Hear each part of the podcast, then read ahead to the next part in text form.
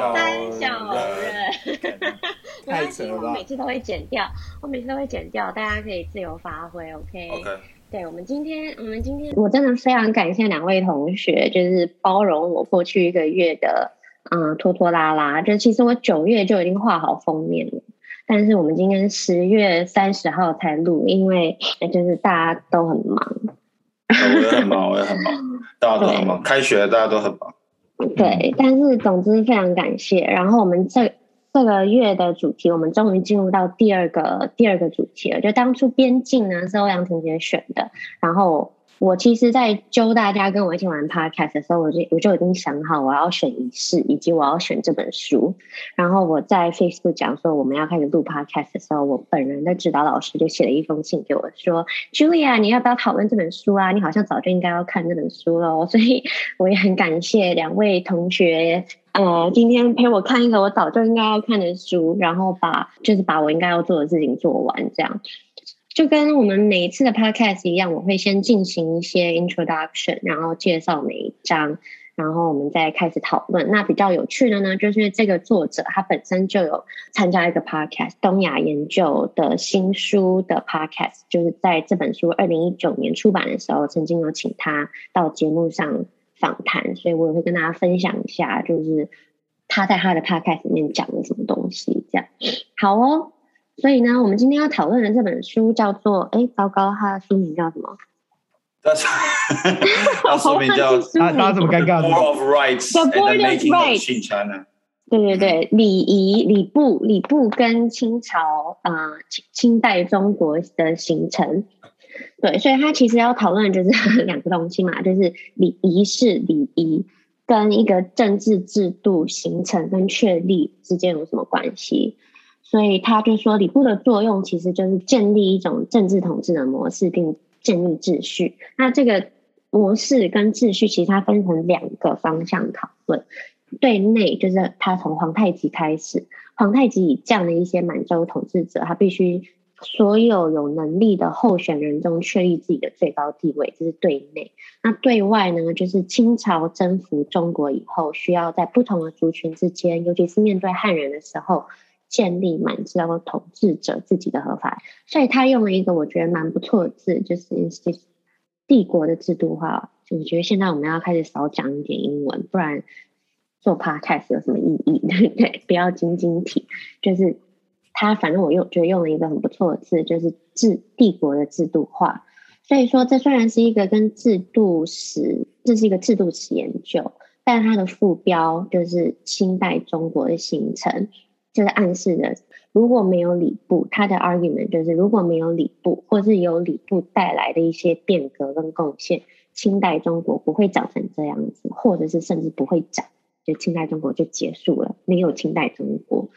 所以呢，这也可以大概是说这本书的贡献，就是一方面他讨论的是清初，而且真的很初哦，从皇太极到康熙，还有一点点乾隆，还有最后他有连到就是光绪，但是他主要讨论的呃时间范畴是皇太极到康熙，然后另一方面就是他是从仪式的角度看国家的形成。那为什么这是他的贡献？就是他有说，大部分讨论清初、讨论清代中国的形成，都是从嗯研究战争或是官僚的制度化来讨论。像我们之前有讨论过的 Peter Perdue，他就是在讲清代征服了中国以后，他继续往西边去征服蒙古，然后这个过程又回过头来把清代树立成一个帝国，所以跟。Peter Perdue 的书非常不一样的，就是他讲的是仪式跟礼部作为一个建立政治权、政治秩序跟权力的中心，他跟帝国形成有什么样的关联？那他的两个就是跟别人不一样的地方，清朝的制度跟统治都是跟权力、权力斗争有关，就是不是说先有清朝，然后。来看我们要用什么仪式去把皇帝的地位跟清朝的地位抬高，而是皇帝有需要，皇太极本人他那个时候只是四个可汗里面的其中一个嘛，对不对？他有需要确立自己的地位，然后他就去找了很多种不同的方式，其中一个最重要的方式，根据这个作者来说，就是仪式。皇帝的地位、可汗的地位、清朝的地位都跟仪式相关，这是他的第一个 argument。第二个 argument 就是说，因为你看他这个仪式其实是从清朝内部满洲统治者内部的斗争而来的，所以它跟明朝的很多典礼跟法典都是不一样的。所以他的第二个 argument 就是说，清朝跟明朝并不是移植或者是继承完全继承的关系，而是有内部的重大的变化。那我觉得自己我要帮他下两个关键字的话，我最近很喜欢下关键字，就是因为我自己在教书的时候，就是一直问大家关键字，然后大家去 debate 是关为什么关键字不一样。所以我觉得透过关键字去讨论书是一件嗯嗯蛮好玩的事情，好像就是看。看你 story 的 hashtag 有什么，然后去定义这个人。当然又会有很多遗漏的地方，但是有的时候也蛮好玩的。好，我自己要下两个关键字，就是 representation 跟 formalization。它这这它这两个字其实经常的嗯、呃、重复出现，但是我觉得好像也跟你们两个人下的关键字可能有一点不一样，所以我们等下也可以讨论看看。一个是，啊，你不是要说中文吗？对，我怎么办？representation 中文是什么？在线，在线，代表性，代表性，代表性啊，代表性，呃，制度化是吗？不对，制度化。你说你说 formalization 吗？formalization 正常化，正当不行，怎么办？形式化，形式化。还是我们今天就录到这里，谢谢大家，谢谢大家，因为我们没办法讲出中文。对啊，嗯，好好，就一他的在线，他的他的代表就是从啊仪式，不管他的穿着，他的打，他的穿着打扮，或是他在仪式中在什么样的位置，然后大家要跟他用什么样的方式进行沟通，都可以算是表演的一种表现方式。那 formalization 正式化，以仪哎制度化不对，叫做什么化？我想听见，有形式化吗？形式化，嗯，formalization，你说 normalization 还是 formalization？for formalization 跟 institutionalization 有什么不一样？好，那个我们现在大家来查英文，剪掉，剪掉，剪掉，剪掉。formalization 正式化，正式化。嗯嗯，institute 可能又是另外一种程度的正式。好，anyway，formalization，好吧，那我可能我自己下的关键字就不太好。正式化，它的正式化是首先就是先有这样的传统，然后又有这样的呃制度，然后又有这样的法典，所以它可能是有三个阶段吧。但总之就是它透过展现，然后把这个展现变得一步一步拴在就是国家的形成里面，然后到最后就变成一个清朝皇帝的样子。而且我觉得应该是说这本书有一个对我来讲个人最大的启发。就是我们现在对于很多皇帝的想象，对于就是中国皇帝的样子跟朝代的样子，其实有很多都是清朝的创立。嗯、我觉得这个应该是比较有趣的地方吧。好，那我接下来要讲.我接在在我接下来讲三个书的书的，就是一章一章介绍之前，两位有没有什么感想啊？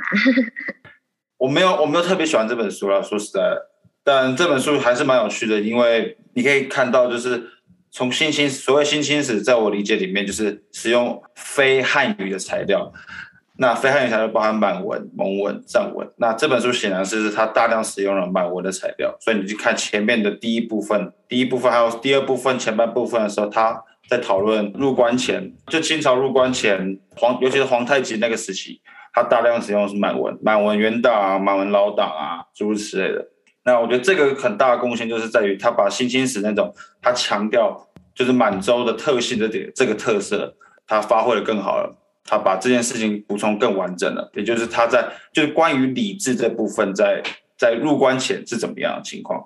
但是我但是他的结论对我来说我并没有太我太惊艳，我并没有太惊艳的感觉。那原因在于，对我本来就知道满汉之间的差异，我本来知道明朝跟清朝之间有差异。当然，我很多细节不知道，这是没这没问题。这本书最大贡献就是提供了非常生动的细节，还有还有刚刚包含曼主讲服饰的那部分问题，这这方面都非常非常有趣。但是就结论来说的话，我并没有太惊艳。这样，嗯，我觉得，嗯、呃，我觉得我们还是先让曼竹稍微帮我们就是说明一下一些章节的大概的一些内容。我觉得就是手上没有这个书的读者可能会比较没有概念。那呃，刚刚曼竹已经说完了一个他的主要的论论点，然后欧阳也说出了一些他可以他比较没有感受到的地方。那我觉得我们先回到这个书的呃呃细项来看，然后我们再回来讨论这样子。好，这本书呢就是分成三个部分，第一个。第一个部分是讲清朝，尤其是皇太极的背景。皇太极为什么需要用仪式创造他的权威？第二个呢，还是皇太极，但他多了一点点顺治，是讲这个制度的形成。然后到第三部分是讲真的制度化，包括法典化，所以是从顺治到康熙。那它三个部分又分成八章。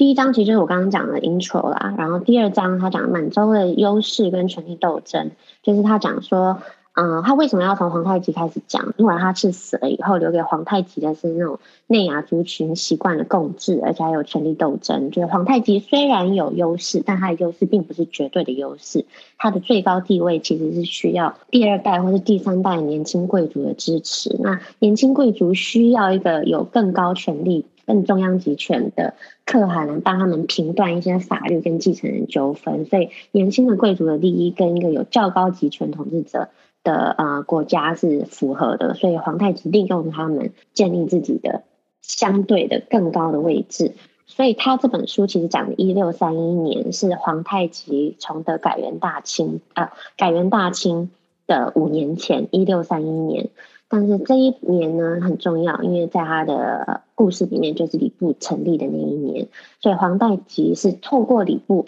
设计，让自己坐在最高位啊，被最多人看的仪式啊，还有带领整个皇亲贵族跟官僚，就是绕皇宫啊，进行很多种参拜。这些东西确立了以后，他在一六三一年进行啊、呃、宣告要改元大清，这是他大概第一章的部分啊、呃，第二章的部分。然后第三章呢，他介绍了，说一六三六年才改元大清吧？对对对，一六三六年改元的，说说错了，一六三一年是礼部的成立，然后五年之后他觉得 OK 可以改元大清，因为他呃在里面我觉得有一些重要的角色，就是讲说虽然。礼部的成立跟改元大清这件两件很重要的事情，其实都是有很大部分汉族官僚的参与。就是嗯，它里面有好多个名字，就是说啊，大家觉得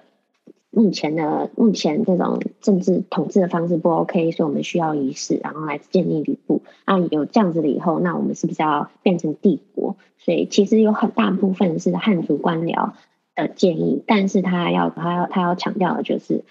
虽然皇太极采用了这些官僚的建议，但是他其实内部有非常非常大的更动，所以即便礼部是一个嗯中国政治上很早就已经出现的的的行政行政体系，但是清朝的礼部跟明朝的礼部不一样。然后改元大清，宣称帝国这件事情，就是每个朝代都有做一样的事情，但是它的它的内容又跟以前的朝代不一样。呃，如果没有书的读者，我们大概是说，因为这个书像曼竹说，一开始有三个部分嘛，就是它它有它的脉络，以及它的形成期，就是这些礼仪制度的形成期。那在这个形成期里面，就有三四五章，分别是呃，刚刚曼竹提到的这些呃，无论是新年礼仪，或者是说参拜，或者是嗯、官员之间的互动等等的问题，都在这个形成期。然后接下来最后一个部分是也包含了三章六七七八章，那它主要的就是在讲这个建制化的过程或者制度化的过程，就是说这些呃前面所提到的这些礼仪啊，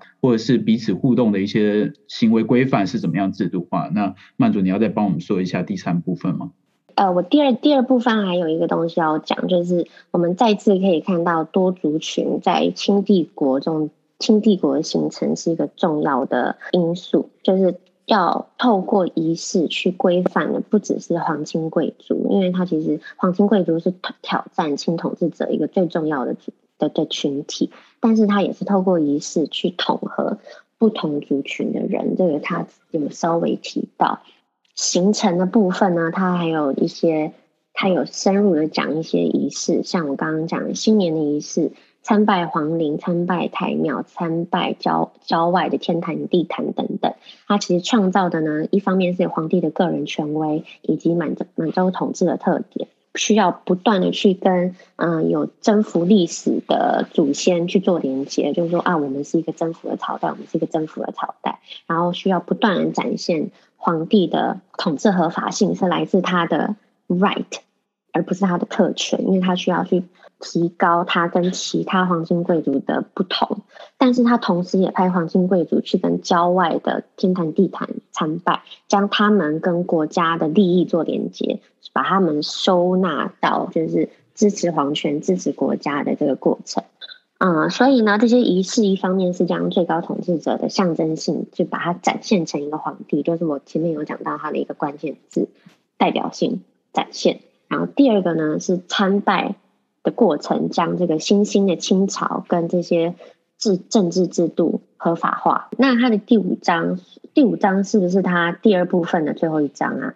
对，我也忘记了。好，谢谢谢谢廖元浩，就是他在讲确立行政制度。那这一章其实是我最啊、呃、没有被惊艳的一章，就是他前面花了很大二三四章的篇幅在讲皇太极。他的一些政治斗争，然后他是他他的他的他的资源有什么，然后他选择仪式来确立他的最高地位，然后还有顺治朝的一些嗯参拜的东西。但是他在讲，因为顺治有一个很尴尬，顺治跟康熙两个很尴尬，挑战他的论点的就是这两个皇帝他都有那个叫什么摄政，摄政对，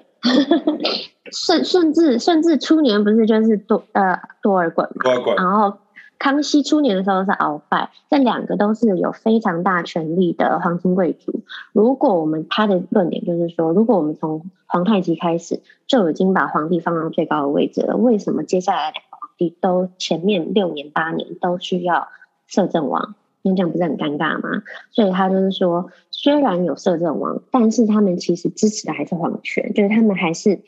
多尔衮他是不是皇帝，其实是一个是一个争议。但是不管怎么说，就是他们支持有一个最高统治者，而且那个最高统治者是需要坐在那个位置上做这样的事情。所以第五章我比较啊、不喜欢的地方，就是他他问的问题非常有趣，但是他好像有一点太简单的直接到结论，就是说啊，因为皇太极已经把皇帝的地位突出了，所以接下来人都是在下面下面进行权力斗争。然后他们要的是最上面的那个位置，没有人再再度的觉得我跟你之间的嗯的权利是相当的，所以我可以跟你一起当共治的可汗。就我觉得他的这个嗯论点没有很清楚，但是他的六七八章七八章啊七八章我觉得蛮蛮有趣的。六第六章他还是在讲皇亲贵族的部分，但第七章他在讲制度的完成，就是从服饰来看，那他这个制度的完成呢，就是讲说。仪式不只是我今天去参拜这些动作，包括我穿什么衣服，然后就讲说啊，他渐渐的呢，一些他一开始是先讲说，有有些东西是你们这些皇亲贵族不能穿的，然后下一个阶段就是说，有些东西是只有我能穿的，就是皇帝才能穿的，然后去建立一步一步的去建立皇帝最高的位置跟其他有能力的啊竞争者的不同。除此之外，他有讲说，从服饰来看，清朝跟明朝的服饰完全不同。而且这个这个时候他已经讲到，就是清朝已经征服中国了。在在顺治朝，有很多汉族官僚讲说，你既然要统治中国，你就要用中国人的方式，你要用中国人的祭拜，而且你要用中国人的这个中国人，有有有一点有一点有一点 debatable，但总之就是要用中国传统的服饰。然后他就说，在顺治朝，他们想了一下，决定不要我的服饰，就是要满洲的服饰，包括袖口要是缩的，然后我的裙摆要是打开的，我要留着我作为一个征服政权的样子。这个是他怎么展现满洲特性的一个比较重要的一章。那第八章呢，就是大兴会典，就想说，我刚刚讲说 formalization 有三个三个步骤，一个是嗯，透过仪式展现。然后再来是重复不断做这样的事情，然后制度化。但到第八章，他是说我们把仪式写成法律，就大清会典透过书写大清会典，把这样的仪式变成嗯，如果你是皇亲贵族，然后你穿了不对的衣服，你就会被惩罚，就是这种法律法律化的过程。嗯，所以他大概嗯就是讲嘛，就是讲仪式在国家形成的的的的重要贡献，而且不能说贡献，应该就是我刚刚讲的，没有仪式可能就不会有清代中国，而且甚至不会有清朝。我觉得他这是一个蛮重要的论点。第二个重点就是说，其实我们一直去。就是因为仪式跟清代中国的形成是紧紧相扣，所以这些仪式的内容，仔细的来看，都跟明朝以前的不一样，清朝以前的不。对，我觉得，我觉得曼竹已经讲，已经讲的很清楚了。其实就是说，关于这个书的三个大的架构，从脉络到它的形成期，以及最后制度化的这整个架构，已经。讲的很清楚了，我知道有有一些有一些同学听这个 podcast 的时候，可能就是想要了解一下这个书的重点。那其实如果你听到这里，你已经可以关掉了，就基本上他已经曼竹已经讲完了这个书的核心了。哦，可是，可是我觉得这本书，我们今天的 podcast 是非常有意义的。就是呢，这本书是二零一九年才出的，它还没有中文版。对，他没有中文版。如果各各各位研究清朝的朋友，如果 你们还没有对仪式有兴趣的话，超棒！刚刚曼主已经讲的很清楚了，就是呃，也把这个贡献说出来了。就是我觉得呃，我我们三个大概都同意，就是说他对这方面的贡献，然后再加上曼主一几乎是呃一个一个细节的帮我们讲了这个书的呃各章的内容，所以我觉得。嗯，已经已经很完整。我只是想稍微补充一下，刚刚曼竹呃比较快速跳过的两个，一个就是呃第二章，一个就是第六章。那第二章就是在讲努尔哈赤呃之后，那皇呃皇太极所面临的问题。那第六章就是在讲这些皇亲国戚，然后呃他们怎么样被编入这个清朝的呃礼的制度里面。我我我不是说这两章就是特别重要，但是我觉得这两章特别有趣。为什么我觉得这两章特别有趣呢？是因为呃，尤其是第六章，第六章它其实真的很像一个呃权呃权力游戏。就是如果大家去看权力游戏，也是这种感觉。权力游戏的重点是什么？就是家族的你争我夺嘛。那第六章其实也是大概在讲类似的事情，就是说啊，皇太极皇太极要要要过去了，已经过去了。那可是重点是当时还没有建立一个继承人的制度，皇太极并没有指定到底谁来接这个班。那这时候就分别了，这时候，哎，对不起，你刚刚说什么？皇太极暴毙，对，他暴毙了，所以大家来不及搞这个事情。那这时候就会有呃。不像后来的，就是皇帝是有任，就是当然都会指指派下一任嘛。虽然后面还是有一些继承人的问题，比如说到雍正的时候，但是皇太极在这里遇到的问题就是，他还是一个，如果照这个作者的呃说法的话，其实还不是一个很完整的制度，因为当时还混杂了就是满洲的传统，以及要去面对新统治的这个中国的传统，那要怎么找出继承人？所以当时的继承人其实是有好几个。呃，可能的主要有两个，第一个就是最最大的那个皇太子，呃，第呃叫那那最然后第二第二个豪格豪格想起来了，他的中文叫豪格。Okay, 豪格 OK，然后第二个就是呃顺治，就是当时是福临嘛，然后呃也就是呃皇太极第九个儿子，可是中间其实还有另外一个呃参与人选，也就是后来的摄政王多尔衮。那他们跟为什么我觉得像权力游戏，是因为他们同时都代表了不同的旗。就是如果对清朝历史有一点理解的朋友们可能会知道，就是有八旗嘛。那当时他们都各自代表了，呃，他们背后可能不是他们本人，但至少他们背后都有一一个旗的势力。最支持嗯福临的就是黄旗，镶黄旗吗？还是正黄旗？这我不太确定。但是就是有一个黄，就是因为这个黄旗本来是皇皇太极的。呃，所管理的，呃，这一这一这一期的人就不希望失去他们的权利，因为呃皇太极死了，他们当然希望推派呃可以继续支持呃黄旗的这个这个继继承人，所以福福临是在这个状况下被挑出来，最理最最正常的状况来说，可能是最大的那个人最适合，所以最大的这个这个皇皇太极也会有他的呃想要继承这个位置的一个权利。呃的的欲望，OK，但是当时也还有白旗的多尔衮，所以这形成了最基本就有三方的势力在角逐这个这个位置，那甚至就是呃终究没有发生内乱，但是其实在选从皇太极死掉到后来福临登基这几天，其实是一个非常紧张的状况，因为到底谁来拿这个位置呢？然后各自都有不同的利益，那最后怎么决定？所以其实最后的结果是福临登基了，然后由呃多尔衮以及呃另外一位摄政王来呃辅佐呃福临，其实是一个你可以说是一个权力协商的结果，就是大家哦大家都隐隐约约说，哦，OK，我们就维持在这个平衡上面。那我觉得在看这个过程的时候，其实呃这个作者写的，其实他的优点是他写的都蛮清楚的。他是这种英文写作里面非常典型的这种一开始就主题句很明确，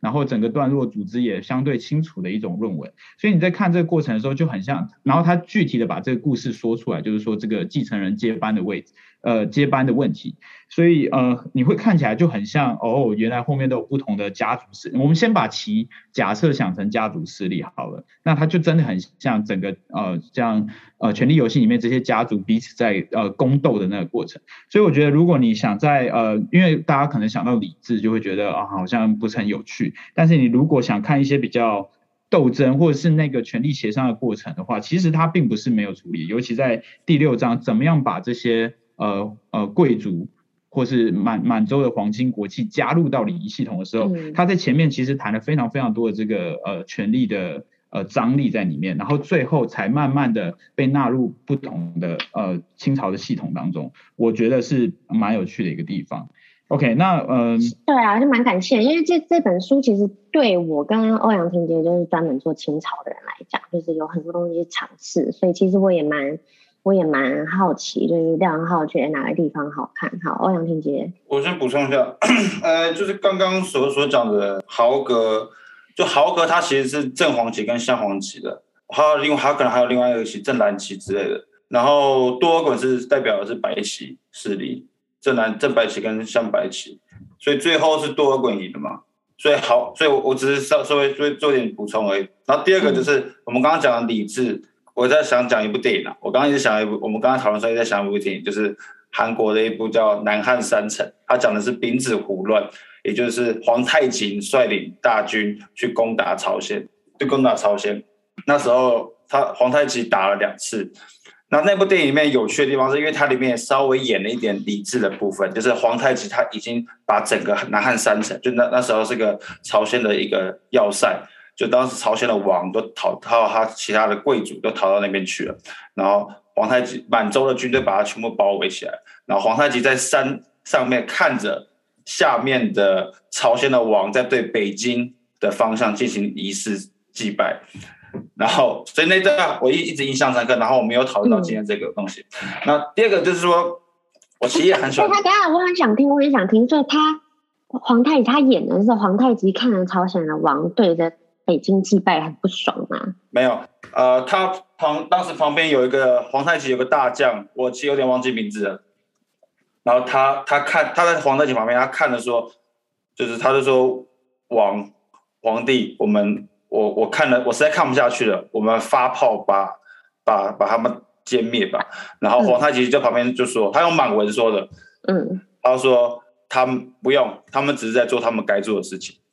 所以他们祭拜的当下，皇太极的军队就那个电影演的皇太极的军队，并没有对他们对朝鲜做什么，或去中断啊什么，并没有。哦，好有趣哦！在广最后的结，但最后的结局就是朝鲜的王在输了之后，他们去就是皇太极命令他步行从南汉山城走到他的大营前面，然后对他进行三跪九叩，进、嗯、对他进行大礼。就他这个整个整个最后的结局也是非常非常仪式的。也就是他，就是一个小国如何臣服于人，那也跟我们这一部这本书里面所讨论的，他因为他讨论 domination 嘛，就是我要怎么去统治一群人，那包含这部电影就很好的体现了，就这本书所讲的这这个面向。这样，还有什么问题吗？关于电影？哦，我觉得蛮有趣，这个这完全是题外话，就是如果有喜欢看韩剧、韩国电影的朋友，你只要看到韩国被外国势力。入侵一个就是草女真人幽静，一个就是日本人，就是这两个没有别人了，所以我觉得蛮有趣的。就是之前很流行那个 Kingdom，就是里面讲的也全部都是女真人，就是而且韩国在满文研究方面算是一个嗯、很前面的国家，所以他们常常会把女真人而且胡乱啊什么幽静的东西全部加进去，我觉得就是蛮好玩的。而且我在看那个什么啊、Kingdom 的时候。我是跟我的韩国朋友一起看，他竟然还问我说：“哎，他讲的韩文对吗？”我就很努力的听，然后我只听到一个字，就是“老虎”。他的老虎讲的是对的。继续欧阳婷姐。呀、然后第六章，第二第六章我也觉得很有趣，但是我其实还是有点小失望，因为他其实他在处理这个皇亲国戚，就是他怎么样用礼仪把他们进行规范的这个过程中，就我没有看的，因为我知道他一直想要避免一件事，就是跟所谓的战争、跟所谓的官僚制度的建立，他想要划清出来，对吧？他因为他他像刚曼主刚刚讲，过去的研究是想成立呃关注在。官僚制度的成立以及战争 war making 上面，对于清朝帝国的形成有什么样的帮助？然后这部书想要特别强调的是理智的部分，所以他一直有点想要把这个界限画出来。但其实你想想，当时的皇太极，或者后来的顺治也好，或者乃至于后来的康熙，他其实都在进行一连串的征服行为。因为这部书，这他讲这边的时候，我觉得有趣，是因为他其实跟另外一个帝国史研究，我看另外一个另外一个帝国史研究，我也很有很很很喜欢的，他叫他是 Munis Faruqi，他写的这个呃蒙兀帝国，就是印度的蒙兀帝国，他在关于 Prince，他里面讨论 Princely Institution，那个叫什么王子制度，就 Faruqi，就很多的印度史学的过去就觉得说。哎，我们是讨论过这一本书。对我们，我们可能私下讨论过，就是蒙我帝国为什么衰落，就是因为常年的内乱。常年乱是什么意思？就是每次皇帝死去世的时候，他的儿子们都要大战一场。然后很多有的时候还没去世就在大战。对，那个像那个夏加汗，他就是被他就是生病了，然后。然后他说，儿子都以为他他准备要死了，就率军打到德里去。然后后来到了德里之后，发现他爸没死。然后最后他儿子 那个阿是阿王 Z 吧，他就把他最后把他，哎，他是叫汉吉。Anyway，反正那个皇最后的皇帝就把他俘虏软禁起来，把他爸爸软禁起来，然后自己当了皇帝。呀，Anyway，他就是过去的很多蒙古史家会觉得说，这种蒙古帝国王子都是蒙蒙古帝国衰落的最重要原因，因为他们不断的内斗。但是这本书。它的他的研究就是这个王子制度，其实就是跟这本书，这跟我们这个 Kelleher 这本书很像的，就是在于他讨论皇亲贵族是如何被规范化。其实蒙古帝国的王子们的内斗也是被制度化的，而这个制度化本身跟帝国扩张有密切的关系。所以他最后的 argument 非常有趣，就是说蒙古帝国。的扩张，它衰落是什么时候？就是当一个最中央集权，就是那个皇帝 Aurangzeb，就是十十十十八世纪末的那个蒙古皇帝，他彻底把这个 princely institution 这个王子制度的权力分散掉，就是各个王子再也没有他们的封地的时候，蒙我帝国的扩张就停止了。我我不想我不想进入太多的细节，但是我想说的是，这本书我觉得第六章最可惜的部分是，他没有把它跟帝国扩张。没有把它跟这个更乃至于更大的帝国的建构这个 project 把它联系在一起，而是比较关注在礼仪对于皇亲贵族的规范上面。Yeah. 嗯，对，我觉得可以接下来讲它的另外一个缺点，就是第八章，因为第八章其实没有讨论到，就是。这本书它真的比对我跟欧阳婷姐算是比较圈内人来讲有趣的嗯创新的讨论，就是第七章跟第八章从服饰跟大清会典来看，嗯国家的形成。但是他在讲，啊、嗯、大清会典，哎这个刚刚刚刚好有讲过，要不要你来讲？我我讲过什么？第第八章我第八章我没有讲过啊。我想说，我讲想说让你让你有点参与感，就是那好好好好，就是。大清会典是康熙康熙年间才形成的，一六一六八零年左右。然后他讲说，为什么？其实其实整个从皇太极开始，一六三零年，大家就在讲说仪式仪式仪式，制度制度制度，穿的衣服也好，要用什么样的参拜去做什么样的参拜也好，就一直都有这样的讨论。可是，一直没有一个法典的东西来支持这样的制度。然后他讲说，到一六八零年，康熙解决了三藩之乱。然后就开始，隔一年，一六八一年就开始写《大清会典》，但是他前面也有讲说，其实在这五十年间，一直都有人讲说，我们是不是要呃写一个《大清会典》，因为大部分的时间我们是他们是参考《明会典》，或是在更之前各种不同的呃法典，然后来进行把呃来来来说明这些制度，但是这些《明会典》里面根本就没有八旗。根本就没有他们的皇陵，对不对？不同，就他们没有办法真的完全移植明会典的典章内容，所以他们就大概五十年的年间，时不时的有人说我们是不要写自己的会典，结果他的他的论点就是说，在康熙结束了三藩之乱，which is a 战争，一个战争决定一个国家要把制度法典化。对，我觉得他的他没有讲说那五十年间为什么一直有人不断的说我们是比较规范化、规范化、规范化，然后从来没有成功，然后真正。促使这件事情，大清会典写下来的发生的这件事，这这件事情就是一个战争。但他从这个战争到大清会典，到底就是有什么意义？嗯，有什么贡献？他这个推力跟拉力是什么？我我知道，我知道，我对刚刚这个地方是我们之前讨论的时候讨论到，所以刚刚曼竹 Q 我大概是这个意思。但我觉得可以从哦，欧阳婷杰刚刚讲的跟曼竹刚刚讲的，我们可以看到一个这个书里面的比较嗯。比较容易注意到的缺点就是说，呃，他讲的一个呃有趣的东西，但是他很像一个事实，而他没有去连接到一个更大的命题。比如说，从旺田刚刚讲另外一个学者，他在谈蒙古帝国的时候，他是告诉你一，他其实有一点反反呃颠覆了大家一般的印象，就觉得啊，王子的争夺是不是一个会造成呃整个国家更动荡啊，然后呃。帝国更不稳定，但他反而是有用一个相反的方式来 argue，就是说啊，反而是这个王子制度这种内几乎内战的制度，反而是呃稳定了这个帝国，一直到中央集权之后没有办法内战了，反而帝国崩溃了。他的他的论点很出人意料，但是就是呃却很有意思。但是我觉得这个作者在提到这个把啊、呃、这些皇亲国戚纳入了这个礼仪制度之后。就讲完了，就他并没有连接到更多的东西。我无论是说，比如说连接到汪田刚刚可能更想讨论跟帝国扩张的关系，或者是说，呃，他本身有没有其他的，嗯、呃，内斗？没有，他就是直接的表现，就是哦，那他们就是这样安排，所以这些人也就这样接受了。接受。然后虽然有一些人反对，但最终就是这样，就是他并没有。除了事实以外，我感觉没有更多的东西，所以这是嗯第一个比较容易看到的问题，就是说其实其他章也有类似的状况啊，呃，你会不太确定就是是不是就是这样。如果只是他讲的这种事实的描述的话，你会觉得有一点有一点单薄。那刚呃曼竹讲的这个，就是说，我觉得他之所以会有点单薄的原因，就是回到曼竹说的，当他在说这一六三零年到一六八零年之间，一直不断的有人要去提倡修清会典，但是他却没有去说明为什么终究没有修成，反而是一个战争来作为这个确清会点的确立。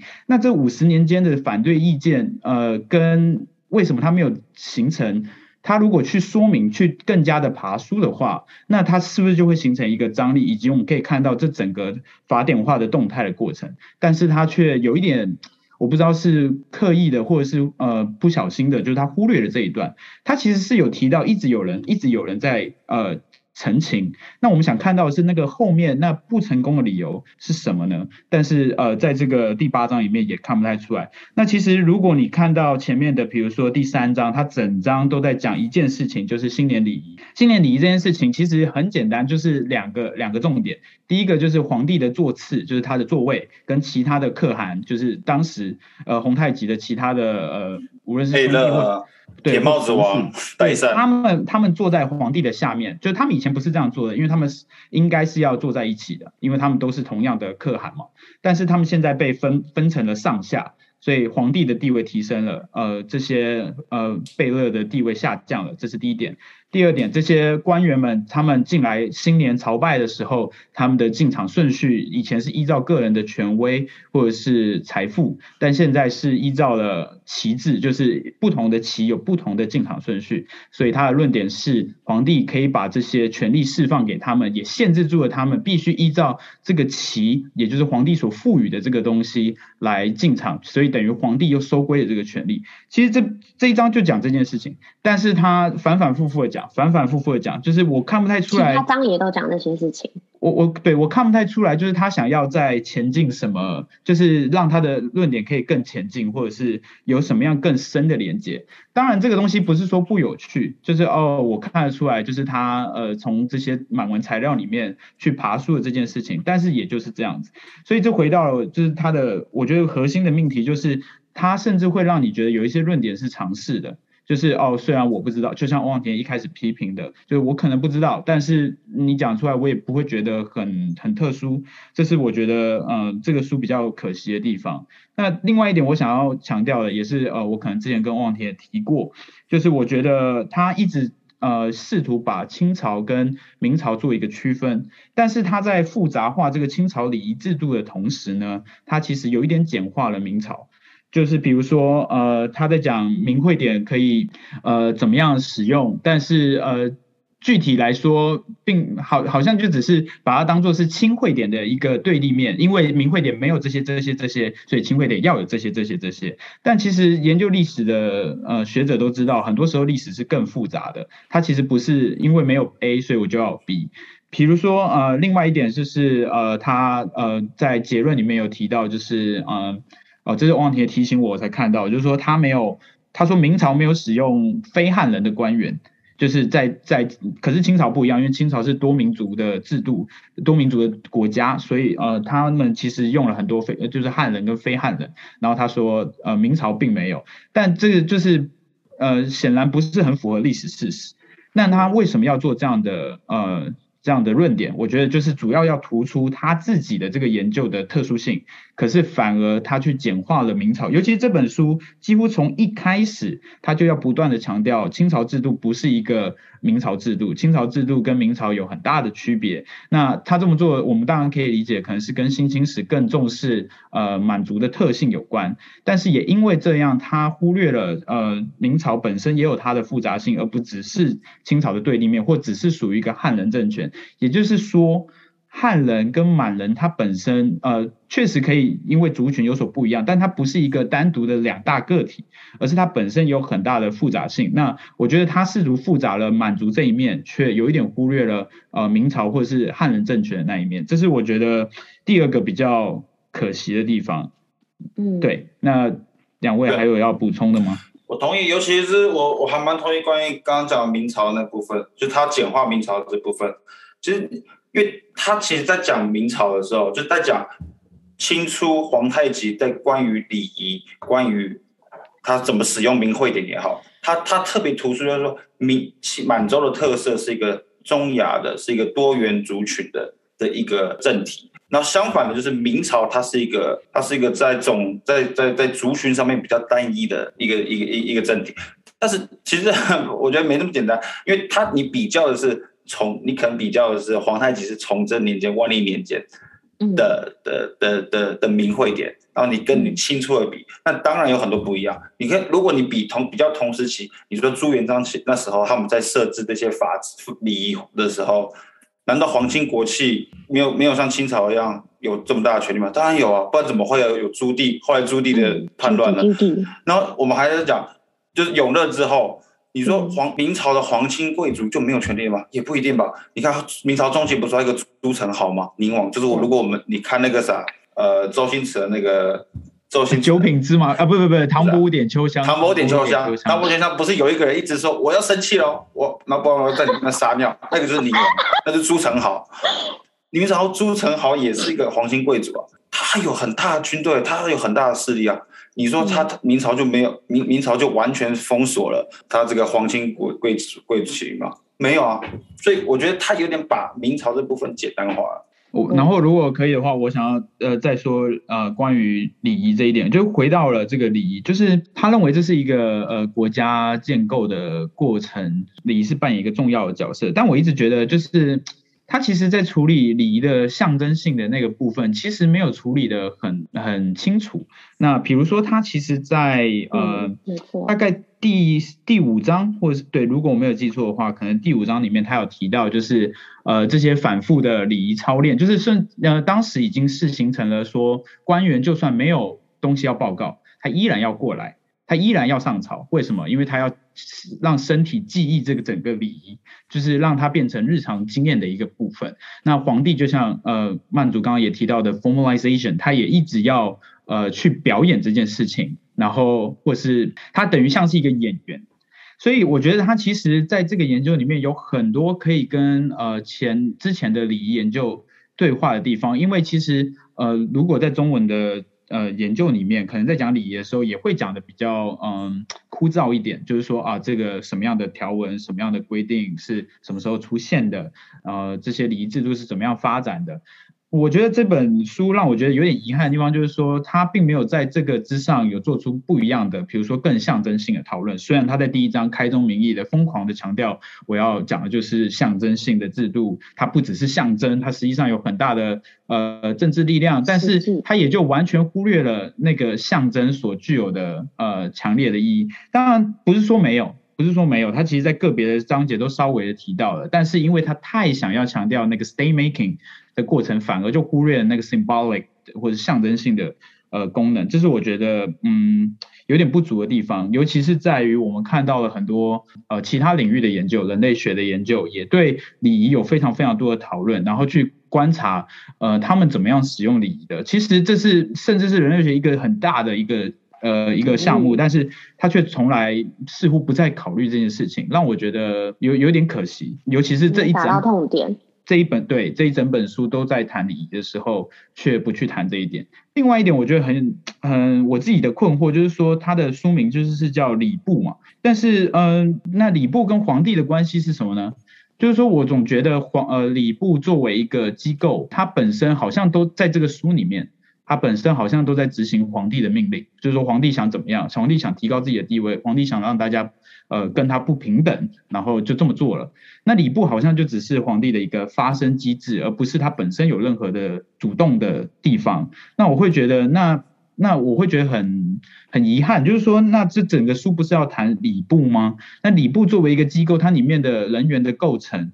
或者是说它有没有跟皇帝有一些呃冲突的地方？当然。我们从现在的材料里面可能很难看出来，但是这不是历史学家的工作之一嘛？就是说，我们应该去，如果你你今天要 focus，你今天要注关注的是礼部的话，我会想知道更多关于礼部作为一个机构，它本身可能的运作，或者是冲突，或者是它的形成跟协商。但是，呃呃，很遗憾的就是说，最后这三个部，就这些章节最后都处理的都是皇帝的地位怎么被提高了，然后他怎么样去安排他周遭的人。反而礼部的位置消失了。当然，就是他提到了一些，但我觉得都不够构成他成为一个书的主标题的这种呃这种地位。所以我觉得这是我第二个更想要去问的。嗯，对，我觉得，我觉得，因为我看过太多清初的书了，所以我有点不太记得什么东西是他讲的。我觉得这也是这本书的缺点之一。但是呢，就是像你刚刚讲，在皇太极设立内三院跟六部的时候，其实全部都是八旗的。旗主去当六部的的最高最高，对对对，去对去去当那些位置。那当然就是他前面有说，皇太极仰赖大量的第二代或第三代的年轻贵族支持他。但是这个礼部真的就是呃，是因为他放了支持他的那个那个旗主，还是他把他自己下面的旗放进去，所以这个礼部特别听他的命令？这个我们其实看不到。而且我觉得还有一个重点就是他。他在他真的提到，除了皇帝以外的人有 agency 的，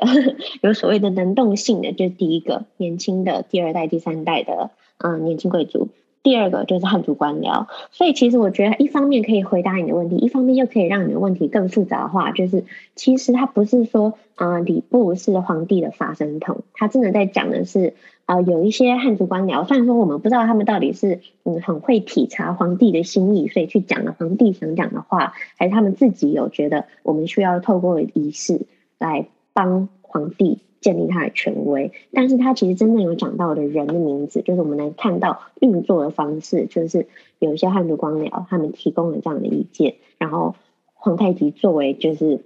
他满洲统治者的角色去选哪些东西是他要，哪些东西是他不要，所以他一方面不完全是皇太极的发声筒，但是呢，的确就是那那那他导是什么？他没有回答这个问题。就像我们刚刚讲，其实礼部的尚书。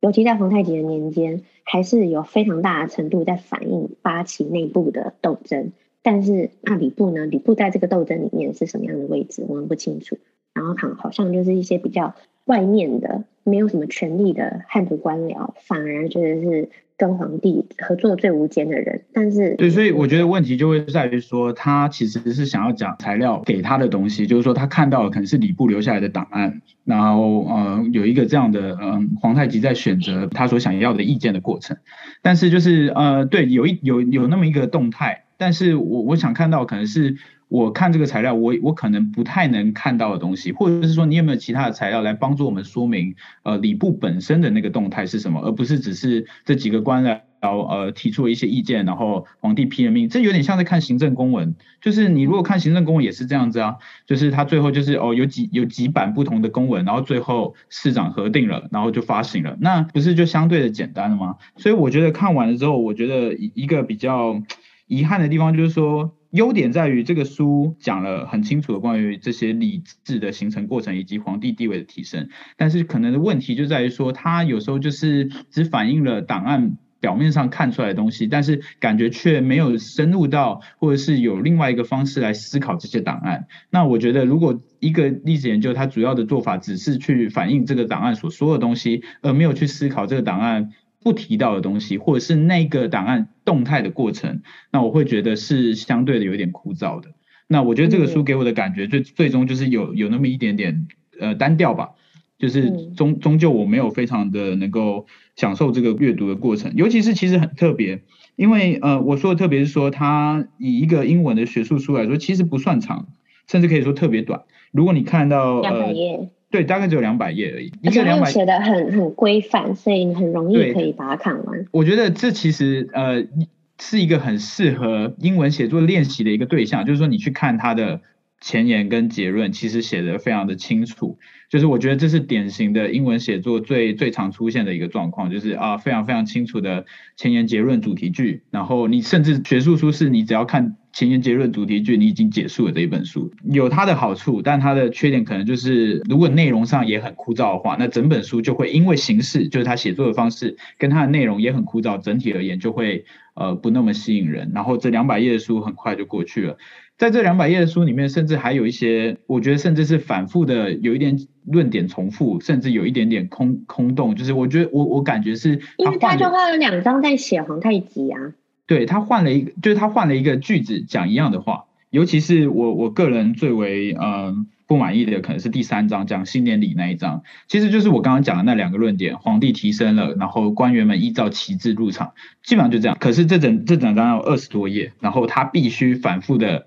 讲这两件事情，甚至已经反复的读到哦，皇帝提升了，皇帝提升了，皇帝提升了，你会在不同的段落的主题都在讲这件事情，我就会觉得 OK，我知道了，其实我第一段就知道了，那。后面我要的是什么呢？所以我觉得他试图把一些呃比较呃枯燥的东西呃延伸或者是扩张成一个章的章节的时候，他并没有做足够的呃分析，所以以至于我会觉得呃终究是。有一点是从档案来反映一个事实而已，而没有想得更深入。对我大概的、嗯，我觉得，我觉得在在我回应你的你讲的那个呃论点之前，我帮他讲一下话好。我不知道你们两个人，欧阳婷婷大概曾经也看过不少中文的关于清初的写作，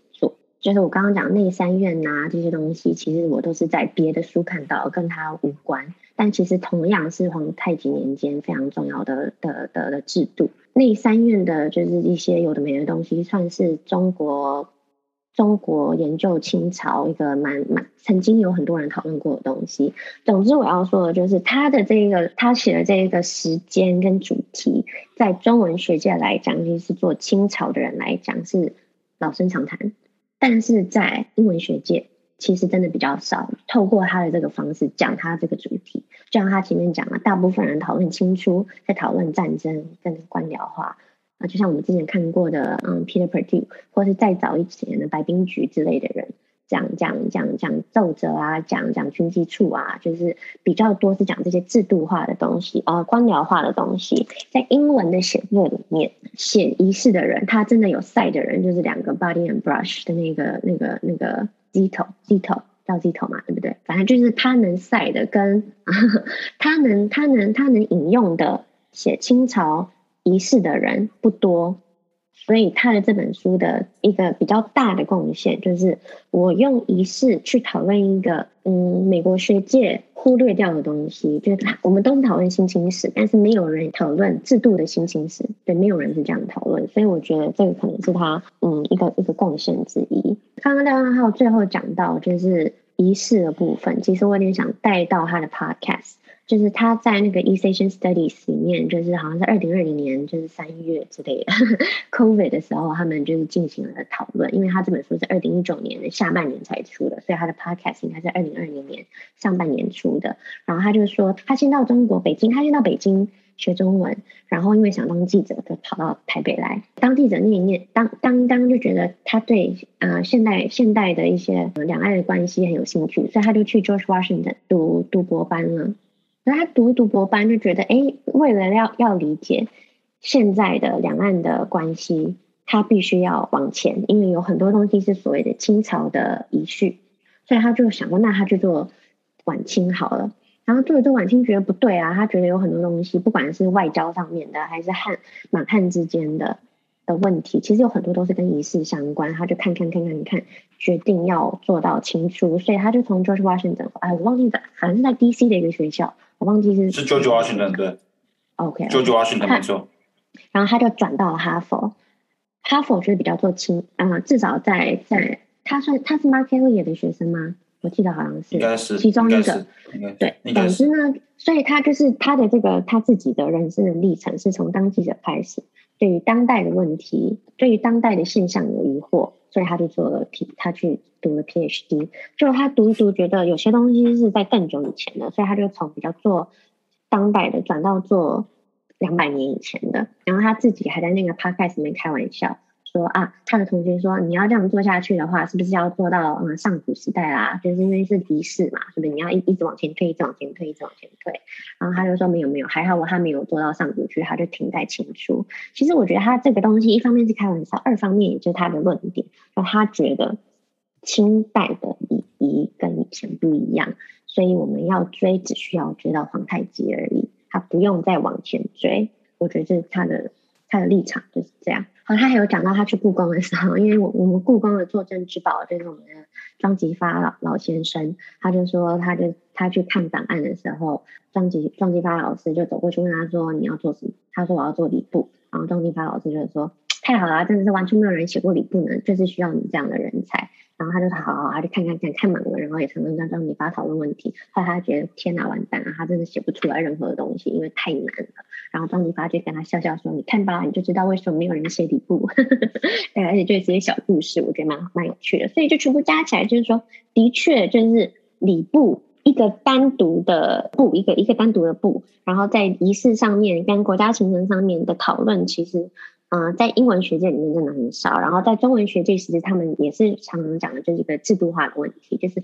从内三院到内阁，到内三院到内阁，到内三院到内阁，后来不要内阁，这个是一个嗯满洲跟偏汉偏偏满洲跟偏汉政权的一个过渡摆荡期间，所以是从皇太极到顺治，很多人讨论这个到康熙，这其实我以前在嗯我自己的我自己的研究里面有写过，就这一段为什么在。清初的形成是一个值得讨论的阶段，因为它是一个摆荡的过程。那我们只 focus 在礼部上面是没有人做过，然后又从仪式上面来讨论国家的形成是没有人做过。所以，我我是想问一下，就是说，你说中文里面有人写过关于礼部吗？礼部可能没有，当然就是会讲说内三院跟六部，因为六部其实就是比较中国、比较明代的行政体系。为什么清朝要选六部？然后有的时候又又说我们不要六部，就这个过程他们会讨论，但是没有讨论单一个部。就是呃，我觉得他他的做法是说，我们换一个论点，就是说我们不要谈的是机构本身，呃，它的这个这个动态变化，而是谈更垂直的关系，就是说皇帝跟礼部。跟下面的这些礼的执行的互动，对，他想要谈的是这这样的变化，我觉得当然是一个新的论点，呃，新的方向。但问题就是他强调的是礼部本身，就是这整个是礼部与国家的形成，就是嗯，再一次回到这个书的标题“国家与清代中国的形成”，呃，不，说说礼部对，那那那可是我还是看到就是皇帝皇帝跟皇帝啊，所以我我就一直很想知道，就是说礼部的嗯主主主动性在哪里呢？对吧？他过去过去就比较依赖是汉文，就如果是你说你中文学界的话。那他这边是从注脚显示出来是比较实用的满文老板，尤其是入关之前的发展。为什么我老板要我看这本书？就是因为他看了我写了一篇文章跟这个很相关，所以然后那个我就是在讲礼仪，在讲仪式，仪式啊，其实我讲的主要是祭拜，是是宗教宗教方面的东西。然后我老板就叫我看，啊、但是其实因为我真的写过。非常类似的，然后在我自己写的硕士论文里面，就是清初的这个阶段，我也看了很多，所以对我来讲，我真的想要知道，就是大清会典，康熙的时候，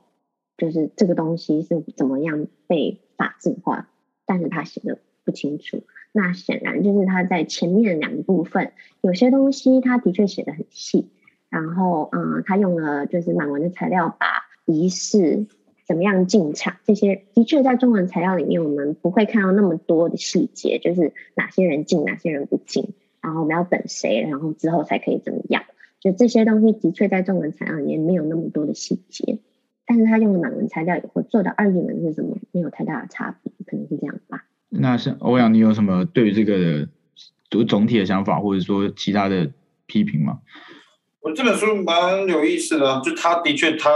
他在不管他是解析中文史料还是满文史料上面，他所体现出来就是一个蛮明显的美国性侵史的影响，就美国性侵史的观点。那虽然我之前有说过，美国性侵史主要的最大特征其实就是他使用非汉语材料来研究清朝。就论点来说，就强调满汉，尤其是明清之间的差别这点来说，这是非常明显的。我觉得这个的确也提供一个好。如果美国新清史研究了很多很多不同不同面向的东西，但唯独礼部还没有大量讨论的话，那我觉得这一部著作它是把那样的观点带到来，对，它一就是把它带在礼部的分析里面。但是我觉得我的另外一点啊，就是到底，尤其是其实我对会典，就是它在第八章吧，第八章讨论会典那边，其实我是最有兴趣的。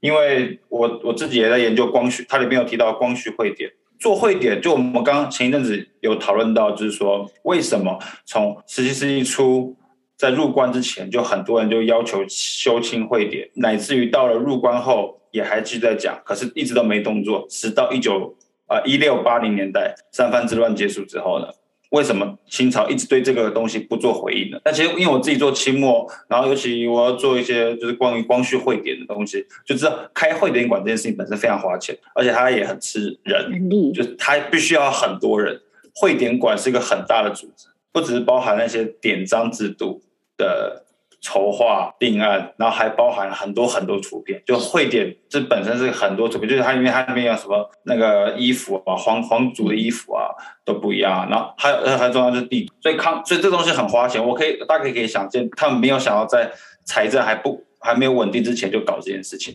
这是一个。但是到底会典，我因为过去我们所理解的会典大概就是比较偏法律性的理解，甚至有人说它是清朝的宪法。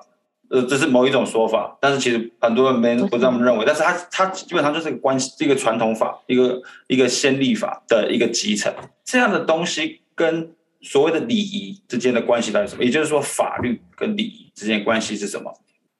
他在这点上面，我觉得他没有太多的 intervention，没有太多的没有太多的谈，对吧？而可我觉得这点也反而是很有趣的。就我自己在看的时候，看第八章的时候也有。一模一样问题，可是我甚至就是觉，我一开始想说，是不是因为我不了解，所以就是，呃，这两个东西可能没有那么没有那么强烈的关系，因为可能法理理智当它被写下来的时候，它。在某一个程度上也有点像是法律吧，所以我一开始以为想说，哦，他是不是认为，呃，理智只要被法就是被写下来了，也就是他所说的法典化了，它可能跟法律有类似的关系，一样的效力等等的。所以，呃，我我我最后帮他理解的就是说，哦，可能就是写下来之后都是规范，无论是法律规范或礼仪规，因为你你不你不遵守这个法律跟不遵守这个礼仪都会被惩罚，所以在这个意义上，他可能就觉得没有差别。当然，我在问我在看的时候，我会有一个困惑，说真的没有没有差别吗？那你一开始要谈的象征性的意义不就效？因为法律就在于它没有那么强烈的象征性效力。当然，我不是说一定没有，但是礼仪的象征性效力太大了，但反而他因为就像我说的，他整个书都谈了一部分，那我就会觉得那那个象征的力量就有一点消失了。那我就会觉得他们两个很相近，法律跟礼仪很相近。那这也是我在看第八章的时候比较遇到的问题。因为这种象征讨论这种象征性的东西是还蛮常见的，对啊，尤其是在讲地图的时候。那我觉得这本书对我最大启发其实是可能来自于我我我们对他的批评吧，对我我对他的批评吧。那第一个就是礼仪跟法律之间的关系，这两个我觉得是很重要。尤其是像我自己研究晚清，有一部分研究研究晚清会典的话。那部分蛮重要的，因为会点这个东西，除了礼仪之外，它还有地图。那地图就象征的就是 territory 就是领土了嘛。啊，这这这两者的关系到底是什么？嗯。然后第二个，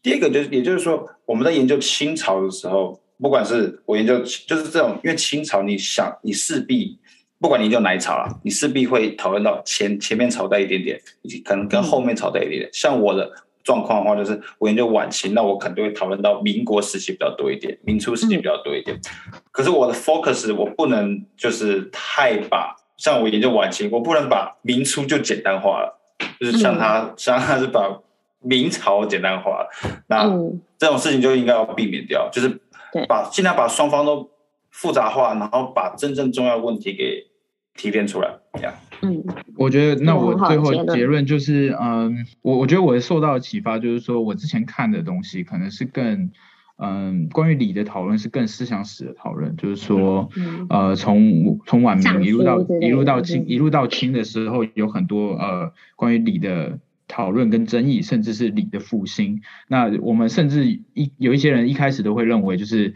呃，清代的主要的思想发展，其实尤其在早期是就是这种礼礼关于礼的呃思想思想发展。那呃，所以我一开始对这个认识主要的来自比较多，比如说其实不是官员，可能是这些士人或者是这些嗯、可以说文人吧，就是说他们在。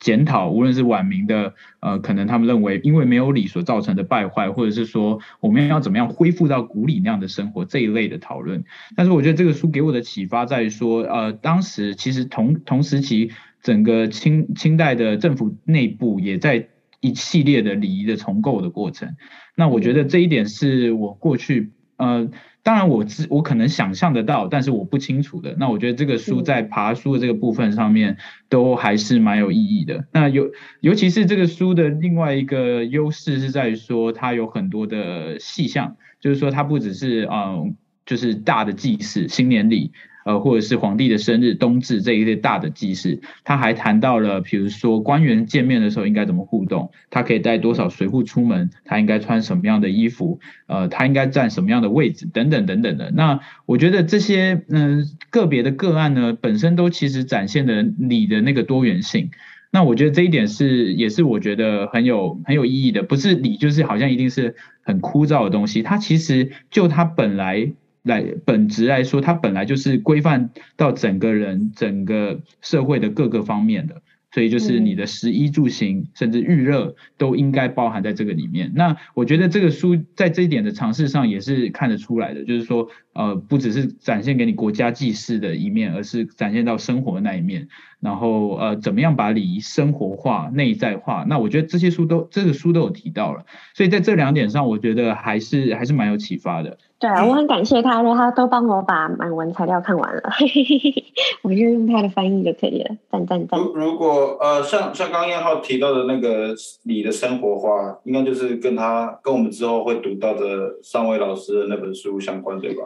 对我嗯，好，那我们来做一下预告，就下礼下一不是下礼拜，下一次我们会读的是我选的书，那是呃上位老师在谈这个《儒林外史》。呃，跟礼的形成，那它其实基本上是比较像我刚刚一开始提到，也是我想象的思想史的内容，就是说到了清代，清代的初期乃至中期开始，尤其是吴吴敬梓所在的这个，就是《儒儒林外史》的作者所在的这个时期，大家开始在思考礼的有效性。那他他的一个很大的论点就是说，《儒林外史》一般我们当做一个小说或者讽刺小说，其实它有很大的程度在处理这个理的问题，到底理是不是实际可行的、实际有效的？他用一个虚构的小说的方式，但是他同时要去处理的是一个很严肃、很认真的呃思想上的问题。那我觉得这也是呃，可能就是我们刚刚讲的比较民间或者说比较世人之间的讨论，而不是像官方的那一种。那呃，我们下次会读这本书，很期待，很期待，因为这本。本书是非常非常经典的，但我一直也没有好好读过，然后很期待跟你们讨论。好，谢谢大家。我们这个把二零一九年出版一本很新的书，就是看完，我觉得我们可以大概了解一下学术现在现在的状况啊、以及就是嗯比较年轻的学者他们想讨论的问题是什么，他们还在 engage 的 scholarship 是什么东西？等一下，他们还在 怎么办？不会讲中文。好，大概就是这样，大概就是这样。我们最近是每天都在写英文，我快要崩溃，现在我哭出来。感谢大家，我们本来应该要更早以前就把这件事情做完，然后可能现在就已经上了。但总之，我们还是在百忙之中努力的凑了一个三个人都有空的时间，跟大家分享这本书。还是希望大家。对，我今天六点就起来了，我觉得非常佩服，为了录这个。而且现在现在是礼拜六，我的天啊！对啊，这这就是学。我等一下，我等下，我等下礼拜礼拜六晚上还要去 party party 哦，累死了，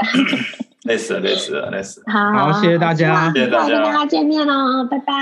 拜拜。